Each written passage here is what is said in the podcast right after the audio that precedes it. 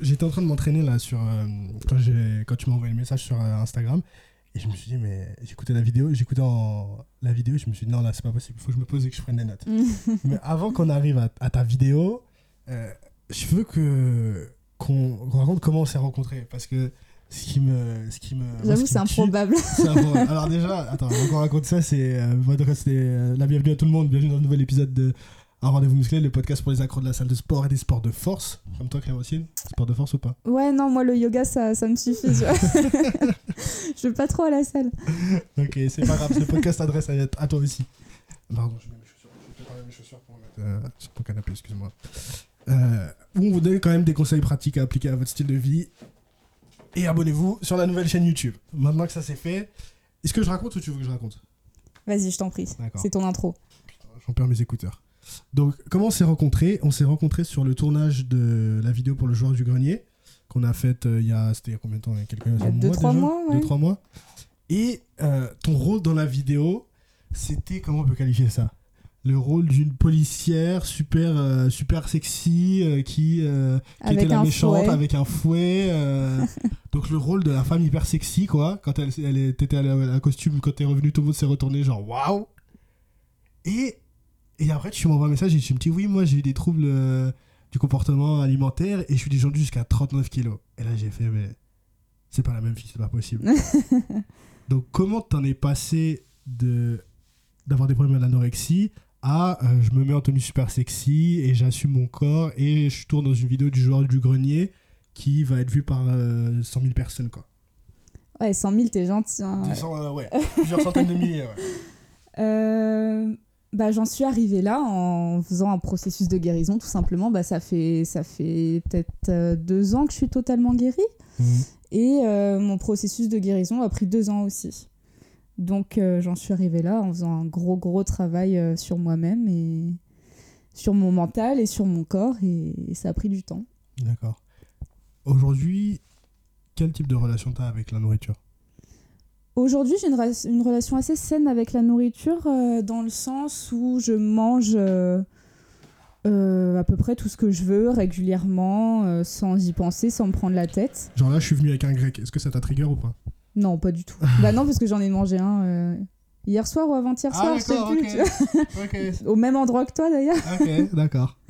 Donc euh, non, non, il n'y a, a plus rien qui me trigger. C'est non, ça va. Et j'arrive aussi en même temps, c'est pas je mange euh, tout et n'importe quoi quand je veux. J'arrive aussi à écouter mon corps et à comprendre quand est-ce que euh, bah là j'ai trop mangé, là j'ai plus faim, là il faut que je m'arrête. euh. et c'est ça aussi le fait d'être guéri, c'est de savoir aussi quand s'arrêter de manger. C'était un problème ça avant? Ouais, ouais, ouais. Surtout pendant la guérison où ton corps il est vraiment en manque de nourriture Mhm. et tu fais de l'hyperphagie à mort et Mhm. tu peux plus t'arrêter de manger. Mon, ma phobie, c'était par exemple les buffets, tu vois. Ah ouais tu as de la nourriture euh, à volonté euh, illimitée et, et là, tu sais plus quoi faire. Tu sais plus, parce que t'arrivais plus à t'arrêter, c'est ça? Ouais, c'est ça, t'as as trop envie de manger en fait. Ok.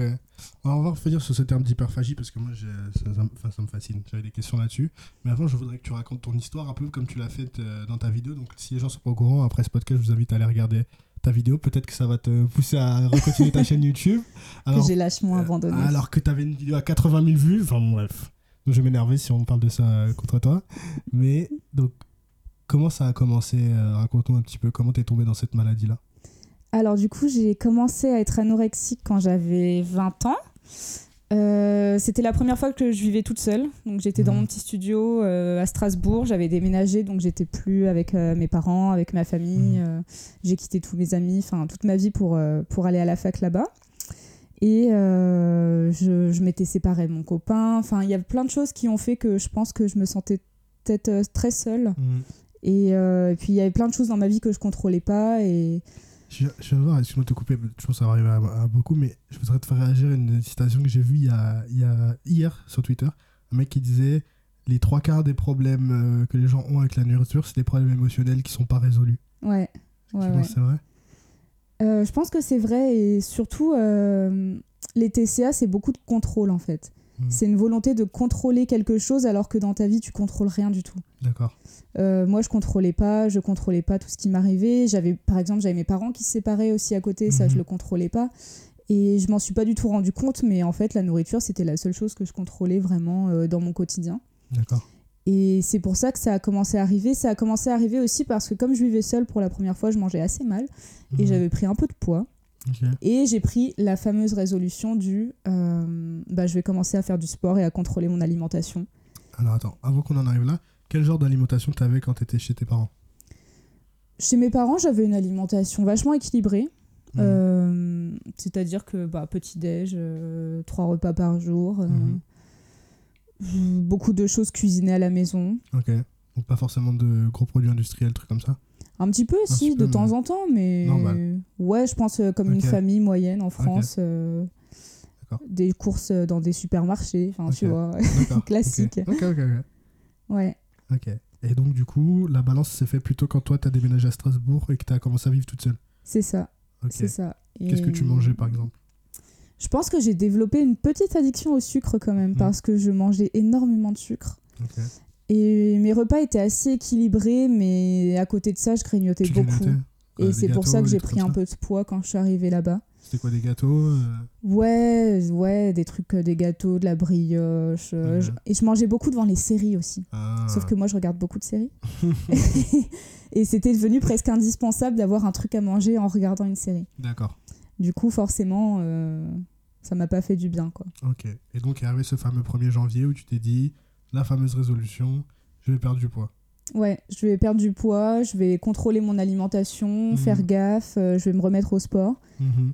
Donc, euh, je m'étais inscrite au SWAPS, euh, je faisais du step, euh, je faisais du, du CAF, des, des choses comme ça. Du caf, qu'est-ce que c'est C'était cuisse abdos fessiers. Damn. Ok. Cuisse abdos fessiers, ouais. Et c'est quoi un exercice de caf genre euh, bah, c'est que des exercices euh, de renforcement musculaire en fait, mais qui visent vraiment les, les cuisses abdos fessiers, euh, le bas du corps. D'accord. Donc, tu as commencé à faire ça 1er janvier. Et donc, ça ressemblait à combien d'entraînements par semaine Et ton alimentation ressemblait à quoi à ce moment-là? J'allais au sport, euh, je dirais trois fois par semaine. Ok. C'est pas énorme, mais je partais de rien, donc Ouais, non, c'est je très bien. partais de rien. Et puis au niveau de l'alimentation, j'arrive pas trop à m'en souvenir, mais je sais que j'ai vachement restreint le sucre. Mhm.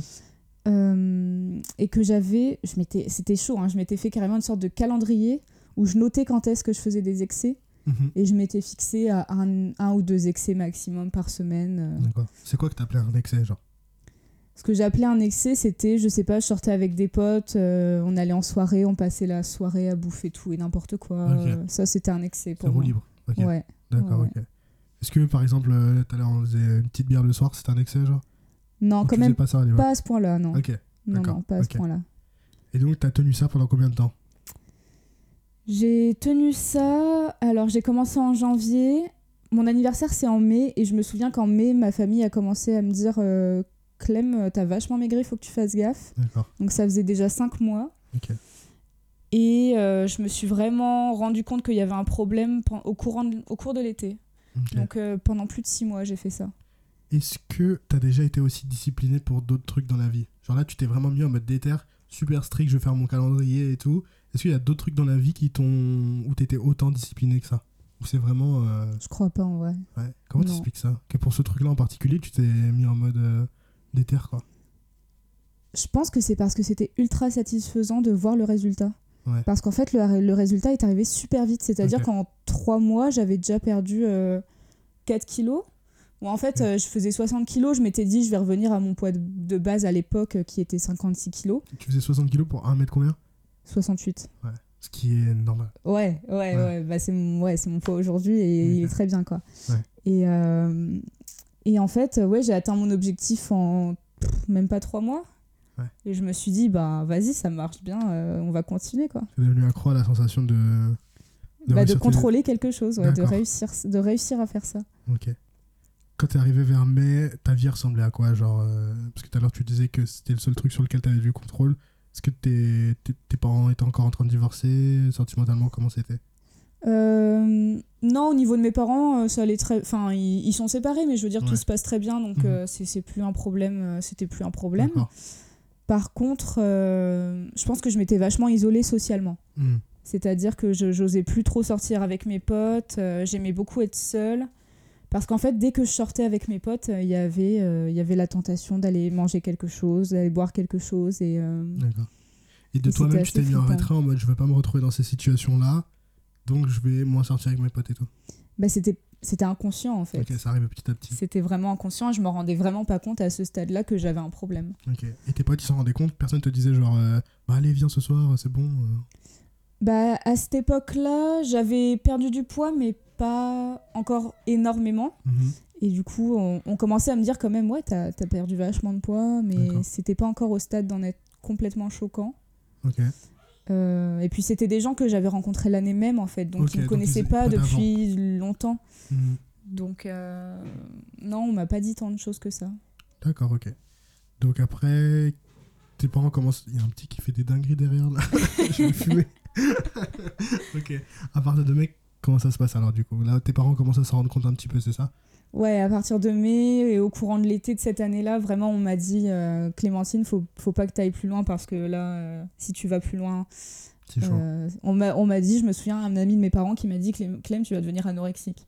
Et quand t'as entendu ça, qu'est-ce que t'as. Bah j'ai rigolé, je lui ai dit mais n'importe quoi, enfin ça m'arrivera jamais, c'est pas du tout moi. euh, Ah putain. tout se passe bien, je lui ai dit mais enfin tout va bien, je contrôle tout, c'est cool quoi. D'accord.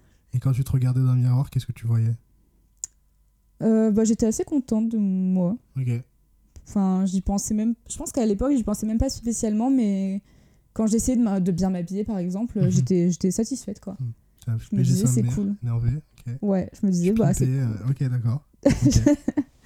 Bah Genre, j'ai tu- atteint mes objectifs. Et pourquoi tu t'es pas dit alors euh, ça y est, maintenant je vise le maintien et euh, pourquoi t'as continué encore dans cette Bah, je crois que j'ai tellement pris euh, au cours de ces mois euh, des habitudes alimentaires que j'arrivais plus à les changer et j'avais surtout vachement peur de reprendre le poids que j'avais perdu. D'accord. Et je me disais beaucoup, euh, si tu reprends du poids, t'as fait tout ça pour rien.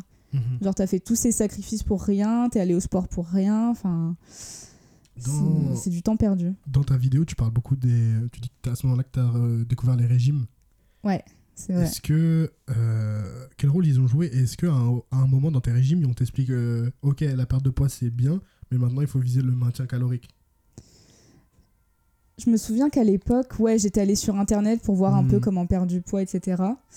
Et c'était pas, la discussion n'était pas aussi ouverte qu'aujourd'hui. Hmm, On parlait pas autant, euh, enfin, il y avait pas autant de prévention sur les TCA justement. Je trouve que ça, c'est vachement arrivé avec les chaînes YouTube justement sur un peu le fitness, Oh, euh, oh. voilà. mais euh, mais c'était pas encore à l'époque des chaînes françaises en plus.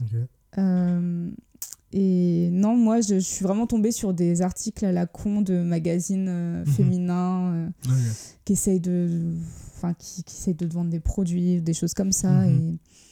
Et, et puis, je pense que j'étais aussi un peu dans le déni Ouais, et j'ignorais aveuglément euh, les informations qui pouvaient me faire du bien, en fait. ok. D'accord. Donc, qu'est-ce qui se passe après ce mois de mai alors Après ce mois de mai-là, je suis, j'ai travaillé pendant l'été, donc pareil, j'étais avec des gens que je connaissais pas. Mhm.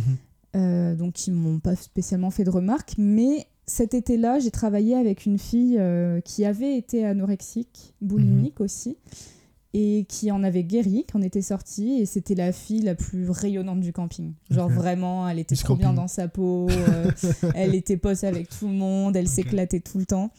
Et, et euh, un soir, on était parti au restaurant avec elle et une autre meuf, et puis on avait discuté un peu de ces problèmes-là. Mhm. Et ça a commencé à faire un petit truc dans mon cerveau où je me disais peut-être qu'en fait je suis un peu comme elle à l'époque. Et c'est aussi cet été-là que vraiment j'avais perdu énormément de poids et mes parents ont vraiment tiré la sonnette d'alarme. Mhm. Et puis je les ai écoutés quoi. Ok. D'accord. Euh, pareil, encore dans ta vidéo, tu dis à un moment, il y avait des pains au chocolat. Et genre, t'avais honte de, de les manger, tu les manges en cachette, c'est ça?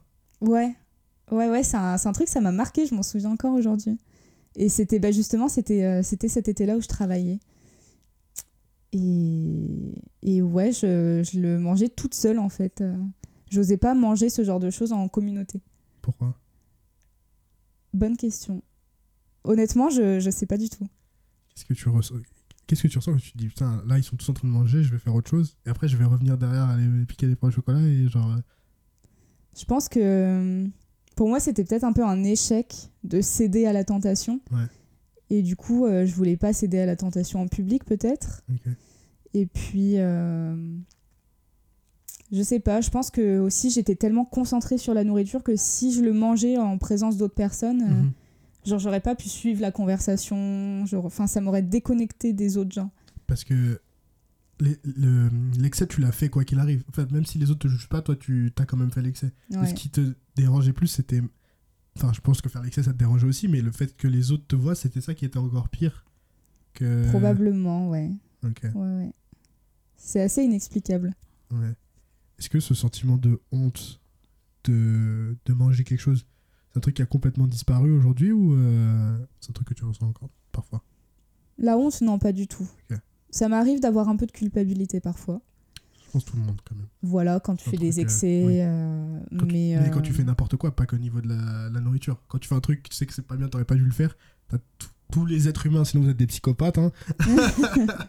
bon, je pense ce petit sentiment de culpabilité, quand tu sais que t'as pas fait un truc bien. Quoi. Oui, quand t'as enfilé le pot de Ben Jerry, parce que moi c'est ça que je fais devant les, les séries, à la fin je me dis, ah, peut-être j'aurais pas dû. Ouais, t'as un peu mal au ventre, tu te dis, Ouais. c'est peut-être pas une bonne idée Ouais. en fait. Mais, euh, mais euh, non, des fois, ça, m'a- ça peut m'arriver encore aujourd'hui, même quand j'ai fait un truc euh, pas grave, quoi. D'accord. Quand je sais que j'ai fait un peu trop de.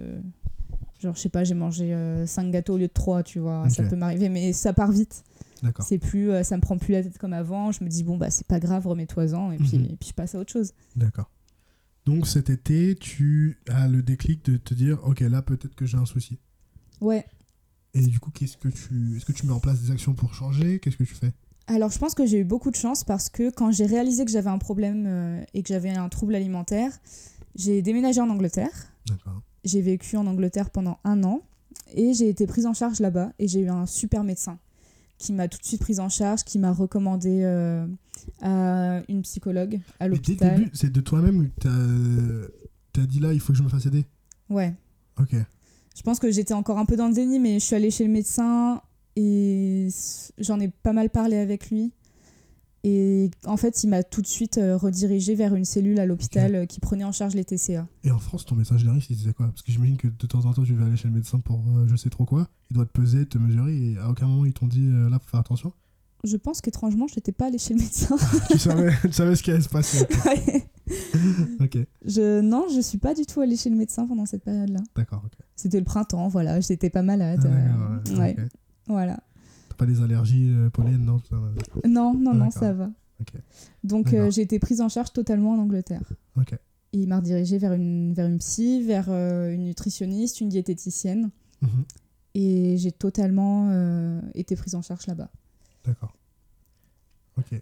Donc comment ça se passe? Du coup, ça devait pas être évident parce que tu commences ton séjour, c'était quoi un échange universitaire, c'est ça? C'était un Erasmus, Un ouais. Erasmus dans une ville que tu connais pas, les gens que tu connais pas, tu dois t'adapter à la culture, etc. Et en plus des cours, toi tu, parlais bien anglais aussi au début euh, J'étais en master d'anglais, ouais. Ah bon, d'accord, ok. Donc, euh, mais tu dois aller suivre. euh, Est-ce que tu, c'est un truc que tu cachais aux gens tu, euh, tu disais non, là je peux pas aller boire une pinte, je dois aller chez la psy euh, Au début, je le cachais aux gens. Et au fur et à mesure, j'en ai parlé. D'accord. parce que parce que je trouve qu'en Angleterre vraiment il y avait cette cette liberté de parole sur les sur les sur les maladies mentales en fait tout simplement qu'on n'avait pas en France et il y avait vraiment à l'université une grosse prévention sur le sujet que ce soit les TCA euh, la dépression euh, tout ce qui touche vraiment aux maladies mentales et je pense que ça m'a beaucoup aidé à en parler et aussi euh, je me suis mise sur les réseaux sociaux sur Instagram et sur YouTube pour suivre d'autres gens qui étaient malades Mhm, c'était beaucoup des anglophones aussi. mhm. Et je pense que ça m'a vachement encouragée à en parler également. D'accord. Comment c'était reçu autour de toi, euh, tes potes de là-bas?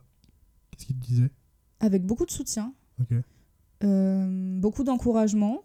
Et euh, ils me disaient énormément que j'étais très courageuse d'en parler aussi. Parce Ouais. qu'ils n'avaient pas l'habitude justement que les gens en parlent autour d'eux. Qu'est-ce que tu dirais comme conseil à des gens qui pensent qu'ils ont eu un ami ou une amie dans cette situation-là?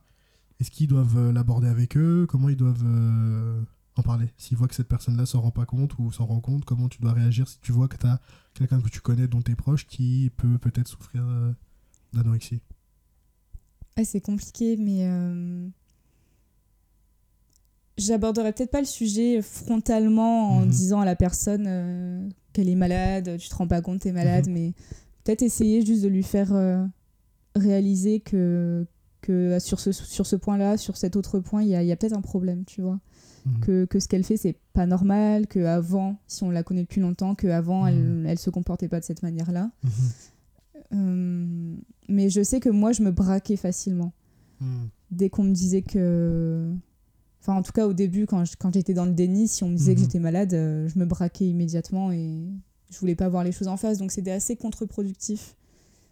Et puis, c'est- c'était très culpabilisant aussi. Donc, euh, Qu'est-ce qui était culpabilisant?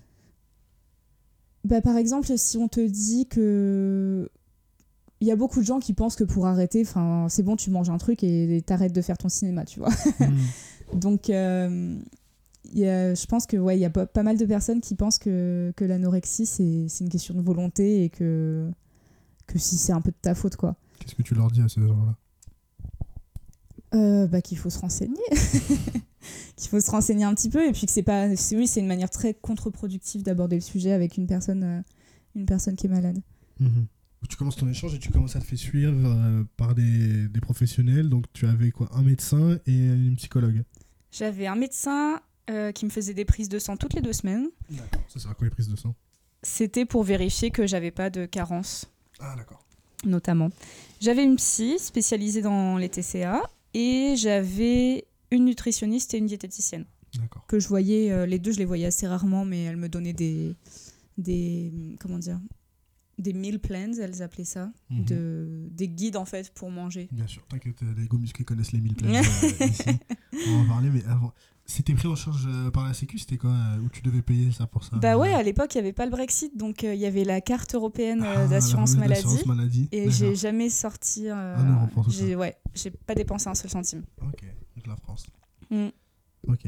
Donc du coup, comment ça se passait? Comment il Qu'est-ce qui t'a le plus aidé? J'imagine le psy La psy, ouais, parce Ouais. que on a, c'était vraiment euh, une aile de, de l'hôpital qui était vraiment spécialisée dans les Mhm. TCA, donc c'était vraiment top.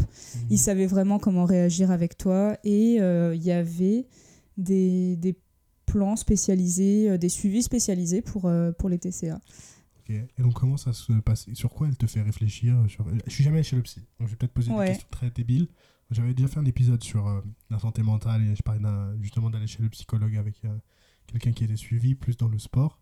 Mais du coup, quand tu viens pour les TCA, quel genre de, de questions ils te posent par exemple? Pourquoi ils te font réfléchir? Euh, ouais, faut savoir déjà que moi, euh, en- au début en Angleterre, j'avais essayé de consulter une psy qui était pas du tout spécialisée dans les TCA. Mhm. J'ai fait une séance et ça m'a saoulée, je suis partie. Enfin, Ok. c'était pas, elle me posait des questions sur ma famille, euh, sur mon environnement, alors que c'était pas, enfin, c'était pas du voir. tout le problème. Voilà, mon problème c'était mes TCA, c'était pas mon environnement. En tout cas, c'était plus mon environnement. Ouais, ouais, c'est ce qu'on a dit, parce qu'au début, on disait oui, euh, le TTCA, c'était quand même la seule chose sur laquelle tu avais du contrôle, enfin la nourriture. Ouais, mais après mes problèmes dans ma vie se sont résolus et mes TCA étaient toujours là, donc euh, c'était pas tellement. euh. Et puis à l'époque, je me rendais pas compte que la cause de, de tout ça, c'était c'était le contrôle. D'accord. Donc vraiment, ça me parlait pas du tout. Ok. Alors que la psy spécialisée dans les TCA, euh, déjà, elle m'a expliqué ce que c'était l'anorexie. Et ça, moi, je Hmm. savais pas du tout. Ok, donc même toutes les recherches que tu as fait sur Internet euh, par rapport au sujet. Ouais, c'était pas si clair que ça. Elle, elle a mis des mots sur les choses. Elle m'a expliqué aussi euh, ce qui se passait dans mon corps. Pourquoi, euh, pourquoi euh, plus tu te restreins, plus tu te restreins. C'est un cercle vicieux en fait. Moins tu manges et plus ton corps il se met en veille. Et c'est vraiment des t'as des processus qui font que que t'arrives Ok. plus à manger. Euh, donc elle m'a expliqué tout ça. Et j'avais des exercices à faire. J'avais des sortes de devoirs à faire toutes les semaines, tu vois. En plus de mes cours, j'avais des devoirs pour la psy. Euh, par exemple, je sais pas, un truc à la con, ça m'a paru très bête euh, quand elle me l'a donné. Je me suis dit, putain, elle me Mhm. prend pour qui? Mais je devais écrire une lettre à mon anorexie. Ah putain, ok. Et euh, vraiment, sur le coup, ça m'a paru très bizarre. pas insulter sa mère? Non. Je la respectais, donc je l'ai pas insultée, mais intérieurement, euh, Ok. j'étais pas convaincue. Et en Là, fait, je parlais de l'anorexie, je parlais pas de ta psy. Hein. La Non, non, parce que quand. J'aurais dit, tu me casses les couilles, vas-y, casse-toi. Non. Ouais, non, même pas. Ok, d'accord. Bah, je lui ai dit qu'elle faisait un peu chier quand même, ouais. euh, ouais. Mais, mais ça m'a été vraiment utile de Mhm. faire ça. Pareil, elle me disait euh, de faire des devoirs où je devais dire euh, qu'est-ce que j'aimais pas dans l'anorexie, mais aussi qu'est-ce que j'aimais bien dans l'anorexie. Hein Il y a des trucs que t'aimes bien dans l'anorexie? Bah parce que quand t'es... Enfin moi en tout cas, quand j'étais anorexique, j'avais peur de ne plus l'être. Parce que la nourriture, ça devient toute ta vie. Oh, Et ça, ça, ça prend tout ton esprit, c'est, c'est- tu penses qu'à ça. Et si tu penses plus à ça, tu, tu peux penser à quoi? Bah tu fais quoi, ouais C'est quoi ta vie après? Ok. T'as, tellement plus l'habitude de penser à autre chose Hmm. que, que t'as peur d'être plus rien sans elle. Hmm. Et, et ça, ça me, c'est cet exercice qui m'a fait réaliser ça. Et, et c'est ça qui m'a fait vraiment avancer, ouais. D'accord. Du coup, c'est quoi, toi, ta définition de l'anorexie? Si euh, ce qu'on trouve sur Internet, c'est pas forcément toi ce qui faisait écho, comment toi tu te définirais ça maintenant avec le recul?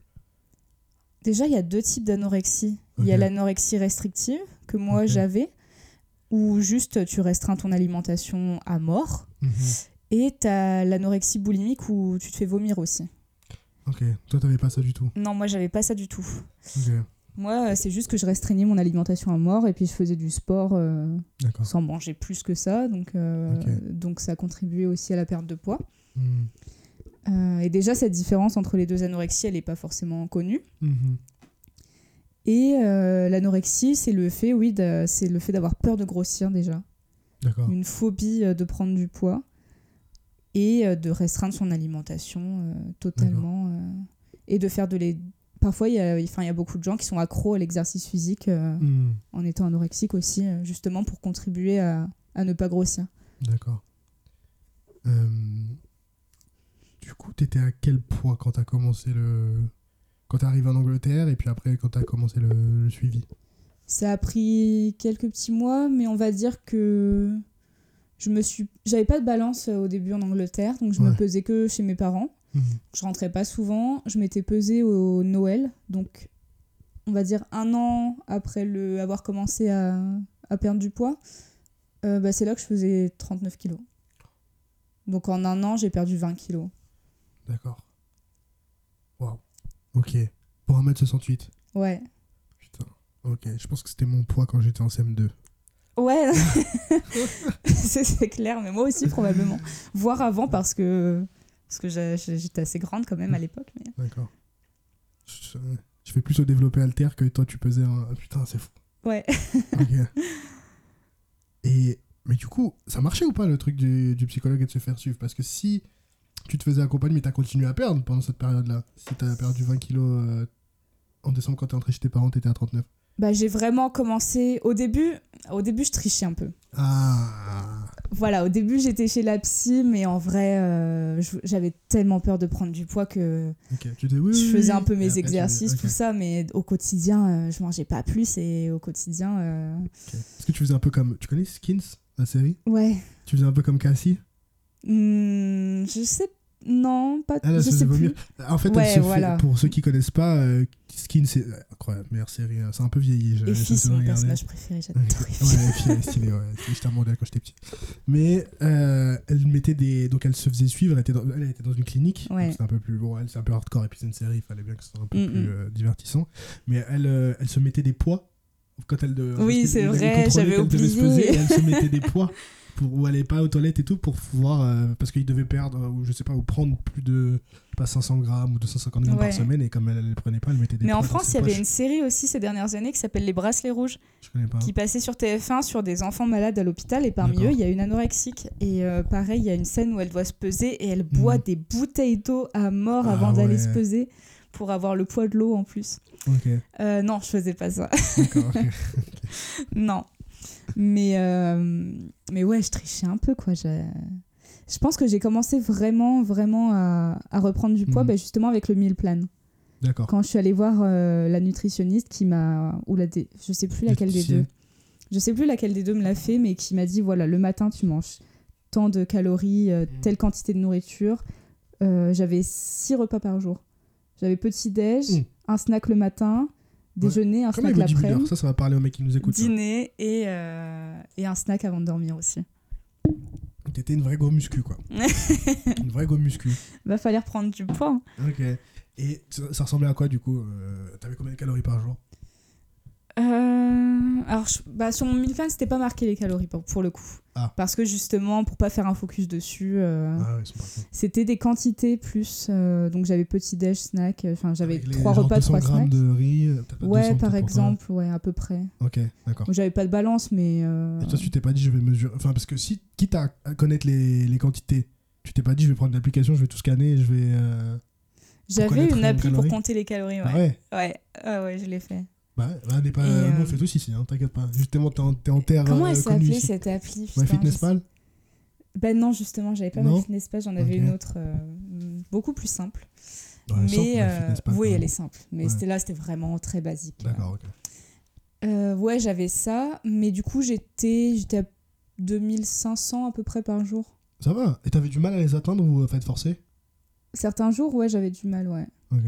Donc, euh, Par contre, après, c'était un peu le piège parce que, parce que du coup, comme j'étais autour de 2500, je n'osais pas les Mhm. dépasser aussi. Ah, Donc, c'est-à-dire que si j'avais encore faim, euh, je me disais, ouais, mais t'as déjà bouffé 2500, c'est pas cool. Alors que j'aurais dû les dépasser, Ouais. mais euh, Et il t'interdisait de les dépasser ou il te disait non, non, non, pas du Au tout. contraire. C'était un minimum. Ok. D'accord. Ouais, c'était le minimum que je devais manger. Et s'il y avait plus, Mhm. euh, il y avait plus, quoi. D'accord. Ok. Donc tu fais ça, donc tu rentres, euh, t'es rentré à Noël, tu repars, et c'est quand que t'as euh, les 1000 plans du coup? Bah, ça devait être en janvier, après ce Noël-là, donc un an après le début de ma maladie, ouais. D'accord. Et donc là, ça va mieux? Et donc là, euh, bah, je l'ai bien suivi. Ouais, jusqu'au mois, on va dire, bah, jusqu'à la fin de mon année universitaire, quand je suis rentrée en France, c'était en juin. Mhm. Euh, et je crois que quand je suis rentrée en France, je devais faire. quoi? Peut-être 45 kilos Entre 45 et 50 kilos, je pense. D'accord. Donc j'avais pris presque 10 kilos euh, avec ça. Ok. D'accord. Ouais. Et donc comment t'étais... T'as arrêté le 1000 plans en rentrant en France Euh, pas tellement, non. Non, je l'ai continué.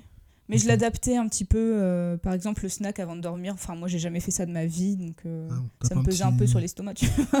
Un petit shaker avant d'aller dormir non? Ouais, non, pas un shaker avant de dormir. ok, ouais, ouais. Donc des choses que le comme shaker ça. avant de dormir, parfois, pff, ouais, c'est relou. Hmm. Bah ouais. Donc euh, je l'adaptais un peu à mon mode de vie, mais j'essaie- c'est plus les calories que j'essayais de respecter. Est-ce qu'à un moment, on te parle de, quand même de, bah, de maintenance? On t'apprend quand même à, à- Donc, t'as fait le régime, on t'apprend à descendre. Ensuite, on t'a fait la prise de masse, entre guillemets, je parle en Mm. termes de muscu, pour reprendre du poids. Est-ce qu'à un moment, quelqu'un te parle de Ok, maintenant, comment on fait pour que euh, ce soit sustainable, que ce soit un que tu arrives à maintenir et plus à te faire chier, à tout peser, à tout compter, que tu trouves une alimentation qui correspond à ton style de vie sans que tu reviennes dans ces travers-là, quoi. Ouais, mais en fait, ce qu'on m'a expliqué, alors bah après j'ai arrêté la psy, donc euh, je pense que c'est à ce moment-là qu'elle aurait dû m'en parler. Mais moi, je suis rentrée en France et j'ai j'ai pas continué euh, à avoir de psy en France parce que parce que j'ai- j'étais sur YouTube. Enfin, je suivais beaucoup de chaînes YouTube anglophones, D'accord. que des anglophones d'ailleurs. Tu t'es dit, ça va être même si. Euh, ouais, ça a carrément été mes psys parce qu'ils Ouais. expliquaient tout. Et le truc, c'est que quand on guérit de l'anorexie, euh, souvent on, on overshoot. C'est-à-dire C'est-à-dire que tu, tu dépasses ton poids de forme, forcément. Ok. Et d'ailleurs, plus t'es malade longtemps et plus t'as de chances de- d'avoir un gros overshoot. Quoi. Ok. Euh, donc moi, mon poids de forme, là, actuellement, je suis autour de 58 kilos. D'accord. Je suis montée à 65 Ok. en guérissant. Et en combien de temps? Entre le moment où t'avais arrêté les 1000 plans et c'est là que t'es, t'es monté? Euh, je suis montée à 65, on va dire, en décembre de l'année d'après, donc un an après le début de mon meal plan. D'accord. Ouais. Donc, euh, et en fait, euh, le corps en a besoin pour se restaurer. D'accord. Pour, euh, pour littéralement se restaurer dans le sens où pour se reconstruire en fait. Ouais. Parce que j'avais perdu tous mes muscles, enfin Ouais. Il les dit, tu m'as organes. privé une fois, euh, t'inquiète, maintenant je vais Ouais, réserves, il se euh, protège en fait, c'est ça, il fait de la réserve. Il a pas encore totalement confiance en toi. hiberner bientôt, donc... euh, c'est ça. Il dit, on sait jamais, enfin, si je retourne. ces conneries là Ouais, c'est exactement ça. Si, si je retourne en situation de famine, bah, au moins j'aurai des réserves, tu vois. Euh, donc, euh, il fait des petits stocks de gras et tout. Mais voilà. est-ce que c'est une période où tu prends plaisir justement à manger ou est-ce que c'est une période où tu dis putain, je, je peux pas m'empêcher de manger, mais j'ai le seum en fait? Ouais, j'avais pas mal d'hyperphagie quand même. Ok. Ouais. Mais en même temps, c'est ce, qui, c'est ce qui te permet de reprendre ton poids. Et plus tu prends du poids, et moins t'as d'hyperphagie. Ok. Et donc, en même temps que ça se passait, est-ce que tu étais au courant parce que tu suivais ces youtubeurs-là Ou est-ce que tu subissais le truc euh, Les deux. les deux T'as beau être au courant, c'est jamais rigolo, Ouais, quoi. Donc, euh, donc euh, un peu les deux. Mais, euh, mais comme j'ai dit, une fois que t'as plus tu prends du poids et moins, moins t'es moins frustré en fait. Hmm, Parce que c'est la frustration qui fait que t'as envie de manger. C'est que dans ta tête, t'as beau avoir un poids normal, dans ta tête, tu te restreins, t'as pas envie de faire des excès. donc c'est vraiment cette frustration mentale qui fait que t'as envie de tout bouffer en fait. Tu continuais le sport à ce moment-là ou pas? Euh, ouais, bah à ce moment-là, je faisais du, je faisais pas mal de hits. Euh, je faisais du yoga déjà. J'ai un errant. Et euh, donc ouais, et c'est ça me rassurait un peu parce que je me disais au moins si je prends du poids, il y a du muscle dedans. Donc euh, c'est pour ça je pense que je faisais du 8 à ce moment-là. Je me disais que c'était c'était une bonne façon de prendre du poids. Et parle-moi un petit peu du coup de ces crises. euh, alors, hyperphagie, extrême hunger, euh, hu- hunger, c'est Ouais. la même chose? Euh, je pense que ouais, je pense que c'est à peu près la même chose. Et en quoi ça consiste? Est-ce que tu t'en rends compte quand ça se passe et tout? Parce que Ah moi, de ce que oui. j'ai compris, c'est que, ok, je, je crois que j'avais regardé la définition, je sais plus quoi, avant quand je préparais le podcast, c'était tu manges des quantités anormales de nourriture. Ouais. Mais moi aussi, ça m'arrive ça. De- des, des fois, euh, je vais au japonais à volonté, je mange trop, j'ai envie de vomir. Des fois, euh, je suis devant la télé, je pète des gâteaux, je, pense, je pète de la glace. Il y a des journées, parfois, je mange que du sucré, genre. Ouais, mais quand tu le fais, ton esprit, t'es pas là en mode je devrais pas, je devrais pas, je Ah, devrais si. pas. Ouais, mais Une fois que j'ai avalé, et je me dis, euh, ah putain, tu regrettes, tu vois. C'est comme quand tu passes une journée à buller et que tu sais que t'as des trucs à faire, tu vois ce que je veux dire? Et donc, à quel moment, ma question, c'est à quel moment euh, ça devient grave au point de se dire, euh, euh, je fais de l'hyperphagie Est-ce que c'est moi qui suis dans le déni en mode, ça se trouve, j'ai des crises d'hyperphagie et je ne sais pas? Ou est-ce qu'il y a certaines personnes qui se disent direct, dès qu'ils font un excès, ils font de l'hyperphagie, alors qu'en fait, c'est non, juste t'as fait un craquage à un moment donné, quoi. Bah, après, moi, je parle vraiment pour ma Oui, situation, moi, donc euh, quand j'étais anorexique, mais tu sais que c'est pas normal parce que déjà, genre, euh, ton estomac, c'est un, c'est un trou sans fin, tu vois. T'as beau le remplir, le remplir, le remplir, t'as encore là une dalle de ouf. T'as as faim, en fait. Et même si t'as plus faim physiquement, T'as encore faim dans ta tête. T'as envie de manger. Et puis, c'est surtout que t'essayes de pas le faire, mais c'est plus fort que toi, t'y vas. Genre, vraiment, t'y vas et. Comme quand t'as fumé un joint et qu'après t'as faim. Ouais, c'est ça. et puis surtout, tu pourrais manger tout et n'importe quoi. Enfin, j'ai Ouais. vu des témoignages en... sur internet. euh, Genre des légumes. Bah, justement, non. j'ai- c'est trop nul. Tout et des- n'importe quoi, des légumes. Ouais, Oh, mais tout et n'importe quoi de très sucré, calorique. ok. De très calorique. Pas forcément sucré, mais très calorique. quoi. Ok. Et ouais, j'ai vu des témoignages, donc parce que je m'inquiétais à l'époque, je me disais, est-ce Ouais. que c'est normal? Et des gens, genre, qui bouffaient genre du beurre comme ça, tu vois. Ah ouais, non, là, ok, hyperphagie. Ok, d'accord. je Ouais. comprends. Ok. du beurre ou des trucs qui devraient être cuits qui en fait ils sont pas cuits mais t'as tellement besoin de manger tu les bouffes comme ça enfin Quoi? Ouais Cru, genre? Genre quoi? Vous voulez? Non. Ouais non peut-être pas quand même j'ai pas j'ai plus d'exemples en tête mais euh, Des œufs oh non ah non Je dégueulasse sais pas. hein. Euh, non mais peut-être des pâtes ou Ah tu vois des, des carbs un peu euh, Du riz, genre, il va prendre une- un bol de riz, genre en mode c'est des chips. ouais non mais c'est- en plus Ok. enfin non c'est peut-être pas un des meilleurs exemples que j'ai Ok, donné ok mais ok, En tout cas, le beurre, plutôt hardcore quand même. Ouais, j'ai vu un témoignage de ça et euh, moi je le faisais avec des, des céréales. Genre des boîtes de céréales, tu te les Ah enfiles, ouais. les gâteaux pareil. Et je pense que j'ai eu une période comme ça. Quand j'étais petit, je faisais ça avec du Nutella. Je mettais le Nutella au frais. Putain, quel escroc je suis à faire une chaîne de fitness. Quand j'étais petit, je mettais du Nutella au frais. Ça durcissait un petit peu. Je le sortais du pot, je t'aimais un film. J'avais la petite cuillère et je craillais comme ça du Nutella. Ah ouais, mais ouais, mais ça c'est du plaisir, tu vois, tu kiffes. Bah, quand tu manges des trésors, tu kiffes aussi, non? Non, là je kiffais pas Tu parce fais pas que manger les trésors. Mais non, parce qu'en plus tu le- genre c'est pas genre tu te sers un petit bol et tu le manges devant ta série. Ouais. C'est tu tu restes dans ta cuisine et tu le manges dans la boîte. Ah, d'accord, ok. C'est tellement triste. Ah, c'est en même temps que t'es en train de le faire, tu te dis, ah, je suis une merde. Ouais, c'est ça. Tu te dis putain Ah, euh, ouais, c'est ça, je suis une grosse merde. Putain. Alors que non. Ah ouais, ok. Mais c'est vrai, quand, enfin, quand on dit que c'est des crises, c'est vraiment des crises. C'est genre, Mm. c'est, tu peux plus t'arrêter. Ça me le faisait aussi avec euh, le beurre de cacahuète, par exemple. Hmm. Parce que c'est super calorique. Ah bah ça, il n'y a pas plus... euh, ouais. Et donc. euh, c'est bien pâteux, ça fait du bien au palais et tout. Ouais. c'est- top. Ouais, ouais. Ok. Ah d'accord. Ok. Et donc ça, ça a continué juste pendant un, un an de donc jusqu'à décembre. ça me l'a fait peut-être presque un an, ouais. Ok. Ça n'a pas commencé tout de suite. hein.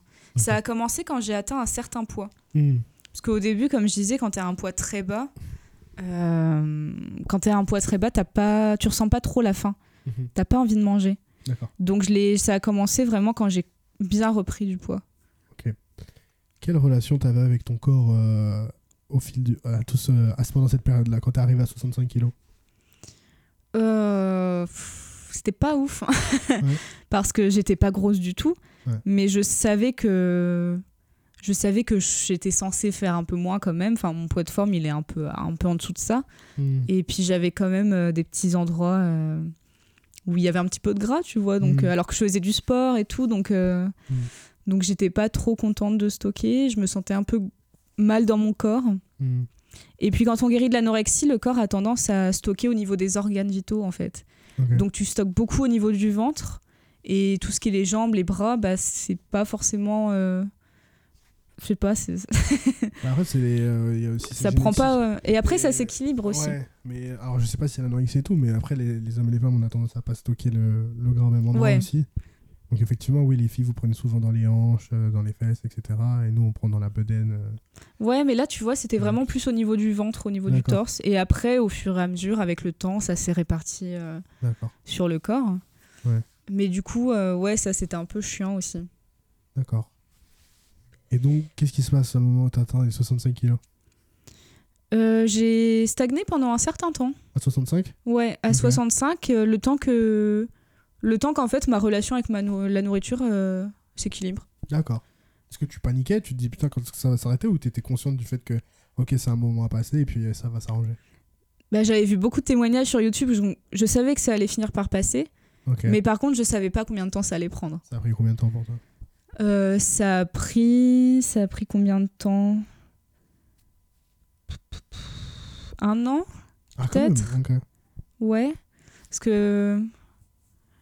Attends, je calcule mes années passées à Lyon et euh, de quand est-ce que je suis revenue à Paris. Bah, en fait, euh, cette année, j'ai encore perdu du poids. hein. Donc ça, compte, ça, ça a continué. Donc deux ans même, je dirais. Ok. Au fur et à mesure, euh, tu perds peut-être un kilo, voilà, au bout de six mois, un autre kilo en trois mois. euh. Et après ça, c'est donc après ça, c'est le processus de guérison directe après ça. Bah après ça, t'es es guéri, je dirais. Ok. Est-ce que tu es toujours dans cette phase-là euh, ou euh, Non, là, je suis stable euh, entre 58 et 60, j'oscille. D'accord. Comment ça se passe du coup au quotidien? Est-ce que tu comptes encore T'as toujours tes 1000 plans? Est-ce que tu te prends encore la tête avec la nourriture Non, j'ai plus de 1000 plans du tout. Ok. J'en ai plus depuis bah, peut-être depuis deux ans. Ok. Et non, je compte pas les calories, rien du tout. D'accord. Je sais juste que j'ai mon petit rythme. Genre, je prends un goûter tous les jours. euh, je sais à peu près ce que je mange à chaque repas, comme quantité. euh, mais, euh, mais non, je compte pas. Tu es devenu une go muscu. Tu sais à peu près ce que tu manges en calories. Ah, mais tu me, montres un, tu me montres un aliment, je sais combien de calories il y a dedans, par Ah, contre. hein. Je suis devenue voilà. une expert en nutrition. Let's go. Ça, je, je calcule, il n'y a pas de souci. Mais je le fais plus. Mais il y a une période où je le faisais beaucoup. Je, franchement, je me faisais un plat, je savais combien de calories il y avait dedans. À l'œil, comme ça là. Ouais, Putain. facile. À peu près, mais, Ouais, ouais, ouais. Ok. mais non, je le fais plus maintenant. Il y a un truc qui m'a marqué aussi dans la vidéo, pour revenir sur le, ta période anorexique. Tu dis que t'as- t'étais au point de perdre tes cheveux et de perdre tes règles. Ouais. Comment, Explique-moi comment ça s'est passé ça. C'est, ça a commencé au bout d'un un an, je dirais. Bah, c'est quand j'étais vraiment dans un IMC euh, critique, quoi. Parce qu'au bout d'un moment, euh, tu manges pas assez de calories pour euh, que toutes les fonctions de ton corps euh, euh, Ouais, fonctionnent. bah, continuent au quotidien. Et du coup, ton corps, il se focus un peu sur les, sur les trucs essentiels, quoi. Tu et- fais en sorte qu'elle puisse se réveiller le matin et c'est tout quoi. Bah ouais, puis fonctionner, euh, voilà, les organes vitaux, tout ça, voilà. Ouais. Bref, euh, vivre. Et euh, du coup, il y a des choses qui, qui passent un peu à la trappe. Euh, Ouais, genre mes cheveux, bon bah euh, voilà, oh putain. je les, je les perdais un peu, ouais. Et toi, comment tu te sentais à ce moment-là? Tu t'es dit putain. Ah, c'était une putain de motivation pour guérir, hein. Ah ouais? J'étais dégoûtée. Genre, vraiment. euh, tu sais, tu prends ta douche, tu te laves les cheveux, t'en as un peu qui part, tu te dis putain, euh, ça craint quoi. Ah ouais, ok. Donc euh, c'était une vraie motivation pour guérir mes cheveux. C'est une motivation à la con, mais ça a bien marché. Et puis les règles, c'est pareil, au bout d'un moment, c'est pas vital. Et puis de toute façon, quand t'es dans cet état, même si tu tombais enceinte, euh, ça fonctionnerait pas quoi. Mais et après c'est revenu d'un coup ou euh, Ça prend un peu de temps à revenir. Ah. C'est ta pilule encore. pilule encore. ouais, ça prend un peu de temps à revenir. Au début, je m'en étais pas aperçue justement parce que je prenais la pilule. Et du coup, j'avais des règles un peu artificielles. Euh, mais quand j'ai après, j'ai arrêté la pilule. Et bref, euh, ça a pris combien de temps à revenir Euh, hmm, Un an, je dirais. Hmm, Ouais, au bout d'un an, c'est revenu. D'accord. Un an, un an et demi. Est-ce que le médecin t'a rassuré sur ça ou euh, les témoignages YouTube? Euh, je crois que ma psy euh, m'en avait parlé, ouais. M'avait dit que c'était normal. euh. Par contre, YouTube, ça m'a pas mal aidé aussi pour euh, justement voir à peu près au bout de combien de temps ça revient. euh. Et puis, puis c'est toujours rassurant d'avoir des témoignages euh, d'autres Ouais. personnes et de se sentir moins seul, quoi. Hmm. Ton médecin a beau t'en parler, tu te demandes toujours si t'es vraiment normal. Ouais, c'est clair. Putain, c'est quand même fou de dire que c'est à un point de déranger tes hormones et tout, euh, de perdre Ouais. tes cheveux. euh. Ouais. Ah la vache, quand même. Ok. Et euh, aujourd'hui, maintenant, tu peux. euh, Enfin, je veux dire, aujourd'hui, là, t'es en couple. Est-ce que, du coup, comment, pour la nourriture, comment vous organisez? Est-ce qu'il il faut que lui fasse attention à certains trucs Ou est-ce que toi, t'es, t'as certaines. non. Chacun fait comme il veut? Bah, on mange la même chose en fait. Ouais, voilà, c'est ma question. Est-ce que vous. Ouais, non, non, on fait les repas ensemble, on mange la même chose, euh, à peu près la même quantité. Ok. Donc, c'est plus du tout une gêne au quotidien euh, Non, pas du tout. avant. Mais avant de vivre en couple, je vivais en coloc et ça m'a beaucoup aidé aussi. Ok. Au début, ça me faisait vachement peur, justement. Est-ce que tu l'as laissé cuisiner pour toi, par exemple? Ça arrivait, ouais. Ok. Après, on, a- on avait plus un rythme, on faisait chacune nos plats. Ok. Mais euh, avant d'arriver en coloc, ça me faisait presque peur de cuisiner devant quelqu'un, tu vois. Ah ouais. Donc, euh, le fait d'être en coloc, ça m'a beaucoup aidé. Hmm. On mangeait ensemble aussi, donc, euh, donc t'as ce... T'as plus cette gêne, cette honte euh, de manger. Est-ce que tu avais cette pression quand tu mangeais avec des gens, du coup, de te dire euh, putain, là, faut que je finisse mon assiette? Pas tellement parce que c'est plutôt moi qui finissais les leurs après. Ah ouais? Oui, parce que t'étais dans cette période de. de ouais, dans la guérison, ouais. Après, quand c'était avant, bah ouais, je sortais plus trop au resto avec les Mhm. gens en fait. Donc euh, ça joue vachement là-dedans. D'accord. Souvent, je sais pas si j'allais boire un verre avec des potes. Après, j'allais au resto, je disais oh non, euh, je vais rentrer. euh. Soit je suis fatiguée, j'ai des trucs à faire. Enfin voilà, j'y allais pas forcément. Alors qu'en vrai, c'était juste tu voulais pas manger, quoi. Ouais, ouais, ouais. Ok, d'accord. Il y a un autre truc aussi dans ta vidéo qui m'a marqué, c'est euh, le passage aussi que t'as fait le Hellfest avec ta mère. Ouais. J'y retourne cette année, je suis trop contente. Ta mère ouais. Putain, raconte-moi ça, c'est un truc de fou. D'avoir fait le Hellfest avec ma mère. Déjà d'avoir fait le Hellfest en plus avec ta mère. Bah, ma mère était punk quand elle était jeune, donc euh, elle a un petit truc euh, un peu. euh, bah, il y a une scène punk au Hellfest, la Warzone, donc. elle dans le pogo et tout? Non, bah plus maintenant. Plus maintenant, elle- mais bon, elle l'a suffisamment fait. Et, euh, mais c'est vachement intergénérationnel le Hellfest. hein. Il y, a de- il y a de tous les âges parce que le métal, euh, c'est ouais, c'est tout de tout. Putain, j'arrive plus à parler quoi. Ah bah, C'est le métal, ça m'émeut. L'anorexie, non, mais le métal, oui. D'accord, ok. Non, je rigole. Mais euh, ouais, on- bah, c'est pas le premier festival qu'on faisait ensemble. C'était le quatrième, je crois. Ok. Ça, c'est dans ta période de guérison euh, Euh, le Hellfest, c'était avant de guérir, je crois. C'était justement quand je commençais à être malade et que mes parents me disaient euh, Ok. qu'il fallait que je fasse gaffe. Ouais. Ils t'ont dit fais gaffe, viens, on va t'emmener au Hellfest. euh. Non, c'était prévu depuis longtemps. Ok. Mais, euh, Putain, c'est incroyable ça. J'aimerais trop faire ça avec mes enfants, aller en festoche avec. euh, Ouais, bah, j'ai fait pas mal de festoches avec ma mère. ouais. D'accord. C'était trop cool à chaque fois. Ok, t'avais pas trop honte au début? Non, non, non, pas du tout. J'étais au. Alors moi, je fais plus des festivals électro, mais cet été, j'étais euh, à Electric Park et je voyais. euh, J'ai vu une gamine, du coup, qui avait avoir 14 ans, un truc comme ça. Elle disait euh, Maman, viens, dépêche-toi Et J'étais là, mais qu'est-ce que quoi? Que- Maman Tu es la daronne comme ça, qui est arrivée, ouais, on va à tel endroit et tout.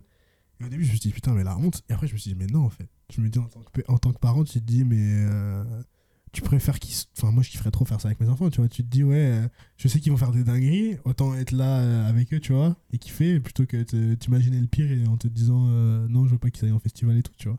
Ouais, je pense que ma mère, elle pense pas du tout comme ça. C'est Ah ouais juste qu'on c'est l'occasion de passer un moment ensemble. Il y a beaucoup de groupes qu'on écoute toutes les deux. Ah ouais, ok. Donc euh, on va souvent à des concerts ensemble aussi. Ah. Même quand c'est pas en festival, elle vient souvent sur Paris, on va à des concerts ensemble. Là, on en a plusieurs prévus cette année. Hmm. Et, euh, et non, c'est puis c'est aussi que dans mon entourage, en tout cas à l'époque, j'avais pas beaucoup de potes qui écoutaient du métal. Donc euh, si je voulais y aller euh, avec quelqu'un, c'était avec ma mère. D'accord. Maintenant, si j'ai des potes qui en écoutent, mais d'ailleurs, on va les rejoindre au Hellfest. Allez. En espérant qu'on puisse toujours aller en festival. Ouais, si ça marche. Petit aparté sur la musique. Qu'est-ce que t'as eu comme retour? Du coup, t'as fait cette... c'est quand que t'as fait la vidéo, la fameuse vidéo là? Euh, faudrait vérifier, merde, C'était il y a deux ans, il me semble, un truc comme ça. Ouais, ça doit faire deux ans. Ouais. Quel genre de retour t'avais des gens une fois que t'as fait ça? Euh, bah, du coup, c'était ma première vidéo et je l'ai publiée un peu partout sur mes réseaux. Donc, il y a non seulement des étrangers qui l'ont regardé, mais aussi mes proches. D'accord. Mes proches ou mes connaissances euh, qui n'étaient pas du tout au courant de ce qui m'était arrivé. dit à ce qu'il y a des gens qui sont tombés des nues, genre. Ah ouais, totalement. Ouais. Euh, surtout que bah, du coup, j'ai beaucoup changé de ville pour mes études. Donc, même Ouais. des potes de lycée, par exemple, Ouais. euh, il y en a plusieurs euh, que j'avais pas vu depuis plusieurs années. Alors qu'on était très proches Ouais. et qui s'étaient pas du tout douté que ça m'était arrivé. quoi. Est-ce que c'est une maladie C'est une maladie facile à cacher?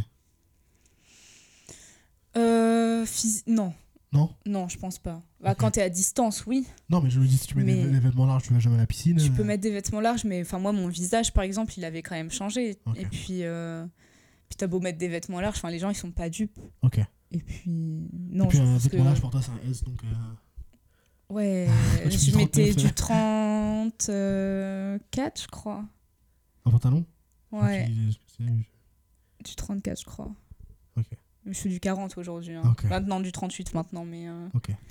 mais bon, j'avais jamais fait du 34 euh, depuis la Hmm. primaire, quoi. Ah ouais, ok. D'accord. je sais pas. Donc, euh, je me demande si je faisais pas du 32 même. Ah ouais, Mais bon. ok. Euh, non, puis je pense que quand on est malade, on s'imagine qu'on peut tromper les gens, mais les gens ils sont pas dupes. Enfin, Ouais. c'est pas parce qu'ils t'en parlent pas qu'ils le voient pas. Ok. Non, c'est Euh,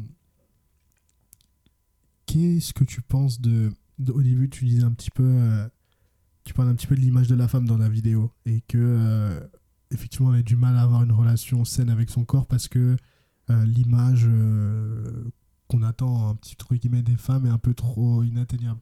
Ouais, carrément. Est-ce que tu penses que ça a joué dans ton, ton anorexie Le- La représentation que tu te faisais de ton corps et justement ce sentiment de. Quand tu partais de poids, tu te regardais dans la glace, tu te disais putain, ouais, ça marche, il faut que je continue, etc. pour être. euh, Bah, carrément, un body goal, genre euh, Bah, ouais. Ouais, ouais, en vrai, parce que bah, tu regardes les publicités, les magazines, euh, même tu vas sur Insta, enfin, t'as que des corps, euh, en- entre gros guillemets, parfaits, tu Ah, vois. Maintenant, c'est que des gros boules et. euh, Ouais, bah, l'idéal a changé. Sur Insta, ça a changé de ouf. En tout cas, pour le coup, là, ça. Mais c'est tout aussi inatteignable en Ah, vrai. oui, c'est vrai. Maintenant, c'est la chirurgie. ouais. Donc, euh, et puis, tu as toujours cette exigence. Enfin, ça se voit, les personnes anorexiques, il y a des mecs qui sont anorexiques, mais c'est quand même assez rare. C'est T'en beaucoup avais des... J'en ai pas rencontré personnellement, mais j'ai eu des commentaires euh, sur ma chaîne ou des, ou des messages privés de, de mecs ouais, qui, qui sont malades.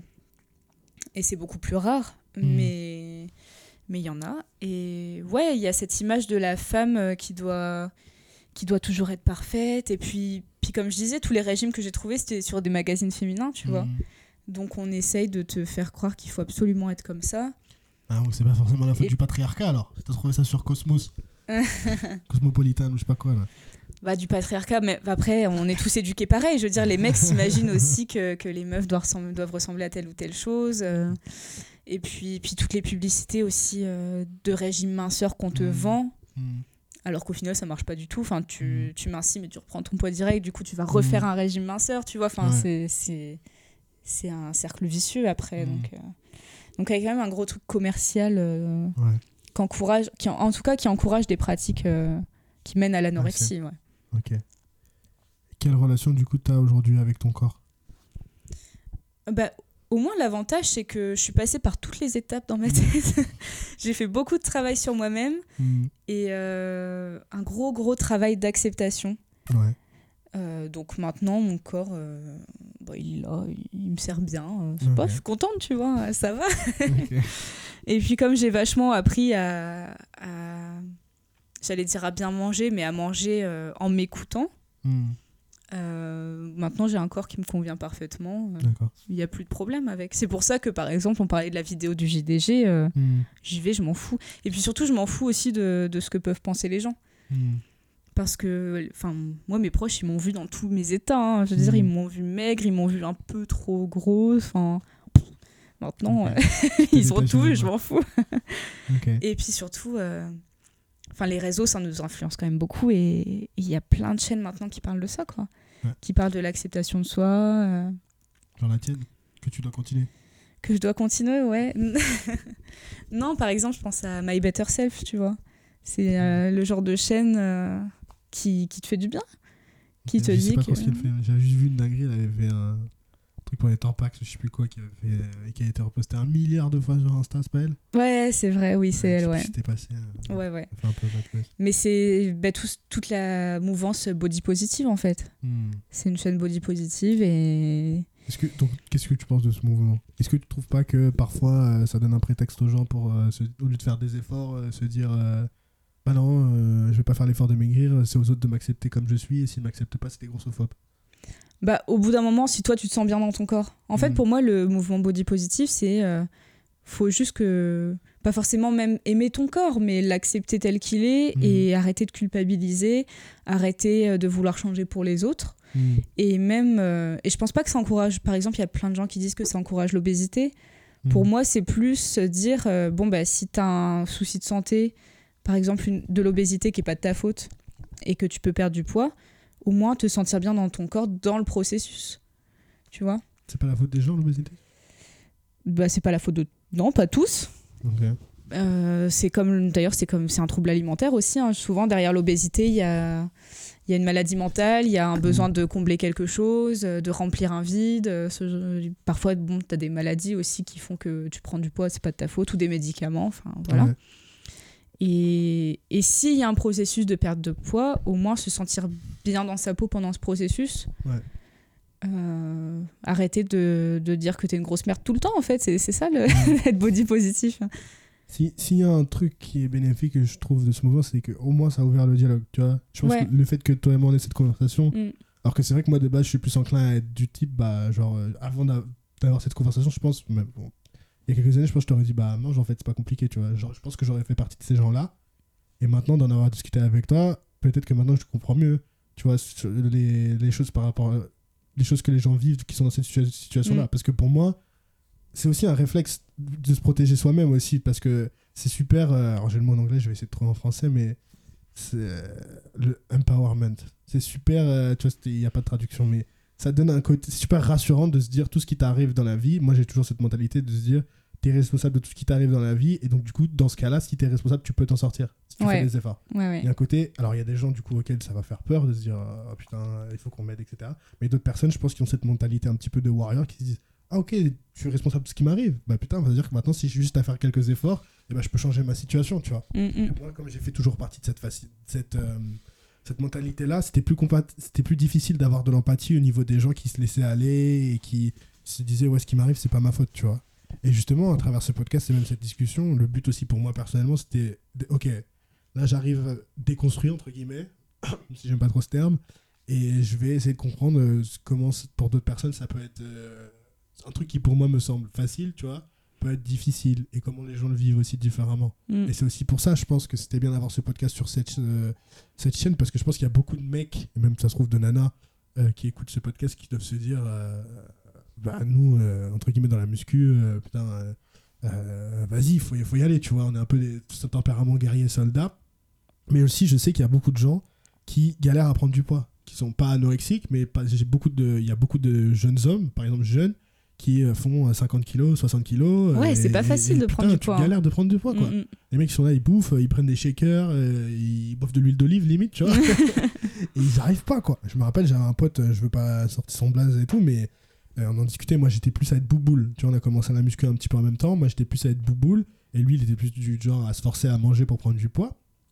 Et entre guillemets, je lui disais, mais c'est beaucoup plus facile de perdre du poids. Parce que perdre du poids, t'as juste à, entre guillemets, te forcer à moins manger.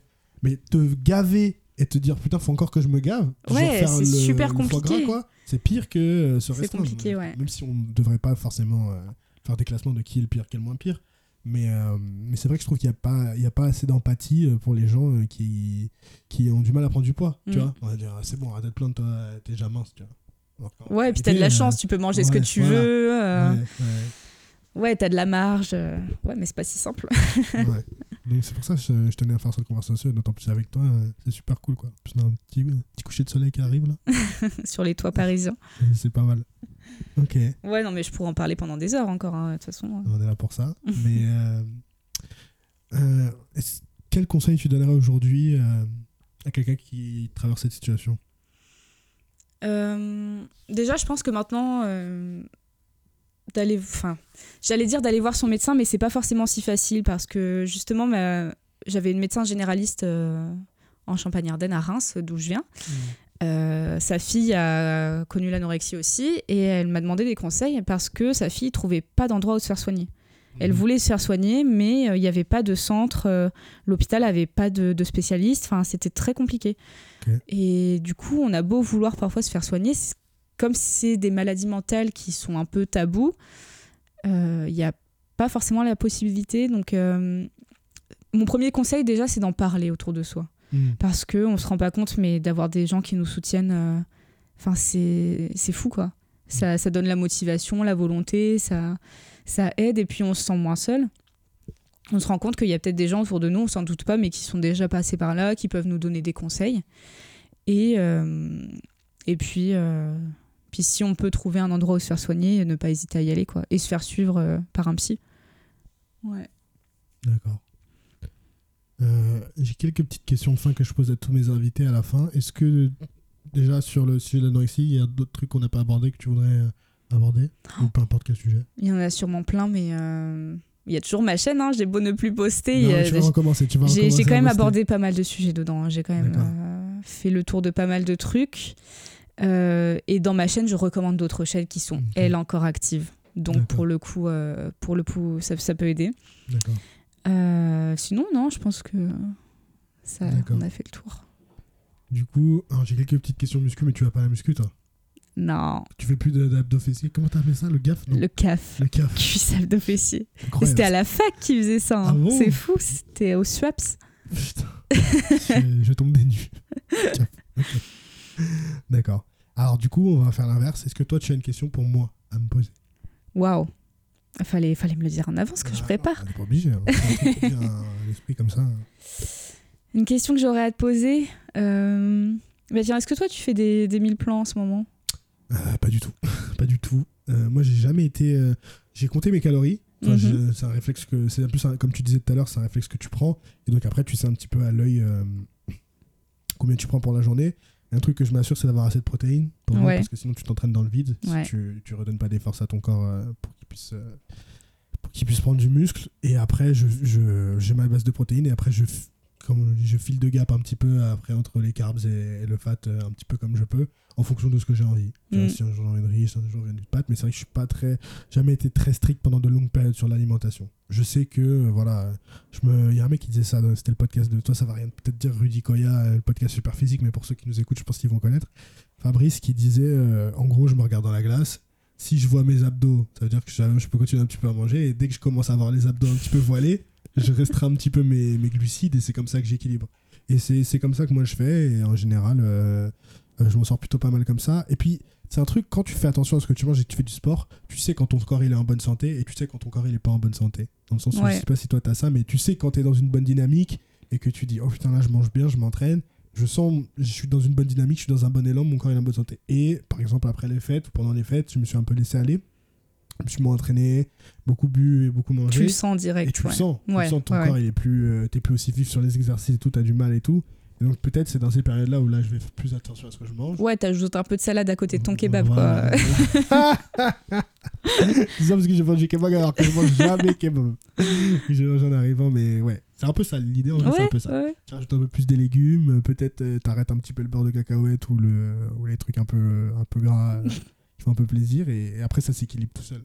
Mais euh, j'ai quand même des grosses, euh, alors pas d'hyperphagie du coup maintenant je sais la différence, mais Ouais. des grosses crises de, de Ben Jerry's. Moi c'est mon... C'est tellement bon la Ben Jerry's. Putain, quel parfum Oh, celle avec les peanut butter cups dedans. Ah, Ok, ouais, elle est pas mal, Peanut Butter Cup, elle est pas mal. Pas aussi bonne que Half Baked, mais... euh, pas mal aussi. Ok. Ok. Je pense que c'est un bon, euh, un bon point pour finir le podcast. Est-ce que les gens ils peuvent te retrouver sur les réseaux sociaux du coup? Euh, bah, du coup, euh, sur ma chaîne YouTube, c'est Clémentine Vie. T'as quoi? Ma chaîne YouTube. Ok. Promis, je vais la reprendre un jour. Putain, je l'ai dit, je l'ai dit en Là, t'as plus. plus le choix là. Tout le monde te voit. là. Ouais, Trois ouais, caméras, tout le monde te voit. là. Non, sinon sur Insta, c'est le même nom, mais j'ai un Insta privé euh, juste pour les gens qui, qui sont atteints de TCA, Oh qui s'appelle euh, Clem Recovery, tout attaché. C'est en anglais? De quoi? C'est en anglais ou c'est en français? C'est euh, les deux, je crois. Au début, je publiais Ah ouais. en anglais, maintenant je publie en français. Ok. Ouais, il y a les deux. Et euh, je poste très rarement maintenant. Mais euh, du coup, on- je l'ai, en fait, je l'ai commencé au début de ma guérison, donc on voit tout mon parcours. Ah, ok. On voit comment j'ai évolué. euh, T'as des Et- physique update aussi euh Non, c'est que des plats de, c'est des photos de bouffe. Il y a une vraie communauté sur Insta de gens qui, qui sont atteints de TCA Ah ouais, et qui s'encouragent mutuellement, qui mettent leur repas. Et puis du coup, comme tu mets ta photo, t'es es aussi obligé de faire une belle assiette, tu vois, de bien Mmh, manger, tout ça, ça t'encourage à. foodie, Ok, Ouais, un petit peu, ouais. Et euh, il y a une grosse, grosse communauté là-dedans aussi, donc ça peut être sympa d'aller voir par exemple les gens que je suis euh, sur ce compte euh, aussi. ok. Ah, Tu vois, les réseaux sociaux n'ont pas que du. Ça, c'est- Ah non, moi ça m'a vachement aidé. Hein. mauvaise image de la femme, mais euh, Ça m'a vachement aidé. ça fait des, com- des communautés aussi. Ouais, ouais, ouais. Ok, super. Bah, merci beaucoup, Clémentine. Merci à toi Nice. de m'avoir invité. C'est toi qui m'as invité chez toi. Oui, c'est vrai. Ouais, remercie-moi encore un petit peu. Ah.